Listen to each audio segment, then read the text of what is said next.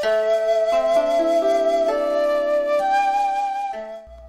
いどうもね、えー、今日はですねちょっと嬉しい話がありましたんで、えー、少し紹介したいと思います、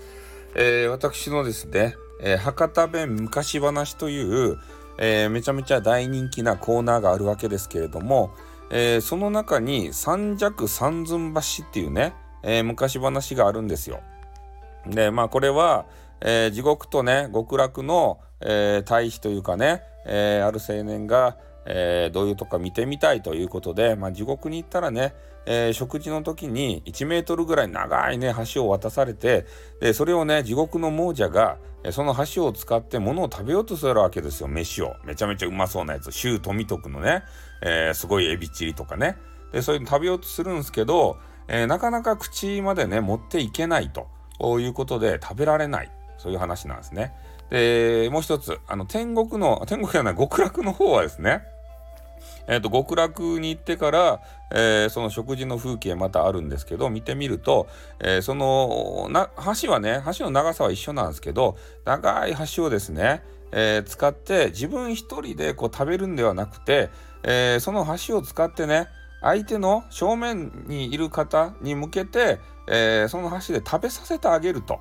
そしたらみんながねハッピーになるよ食べられるよっていう話なんですよね。でその話をですねえー、まあ私がですねこの昔話ね、えー、大人がよく聞いているようだが、えー、子供さん聞いてる話ってないのかなと。ね、子供さんが聞いているって報告が全くないので子供さん聞いたら面白いかなっていう話をちょっとしてたんですよ少し前に。でそして、えー、ちょっとツイッター的なところをねピャーっとこう覗いていたら、えー、最近ねお知り合いになった、えー、シャンティさんっていう方がですねシャンティチャンネルっていうのをされてるんですよ。で、そこのタイトルがちょっと、え、ね、目を引くタイトルがあって、スタイフさんの昔話を子供に、え、聞かせてみた結果っていうね、てんてんてんっていう、え、そういうちょっとね、えー、聞きたくなるような、俺がね、俺が聞きたくなるような、そんなタイトルがあったわけですよ。うん。で、ね、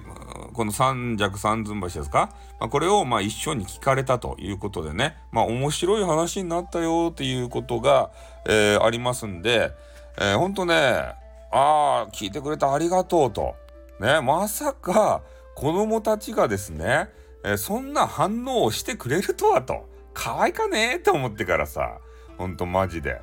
ねシャンティさんありがとうございます。ね一緒に聞いていただいて。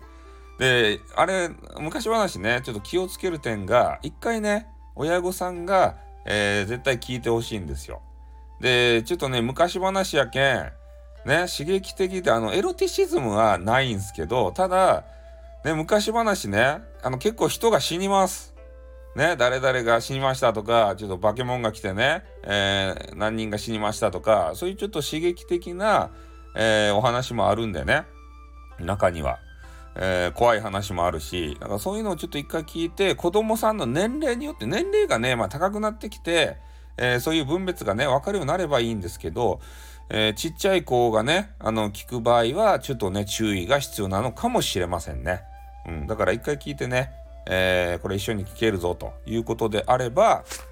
えー、このね、えー、シャンティさんのように一緒にですね、あの、聞いていただければですね、えー、いろんなねあのことが起こるというかね、えー、子供さんの変化っていうかそういうのが見られて面白いんじゃないかなというふうに思いましたんでね、えー、紹介をさせていただきました。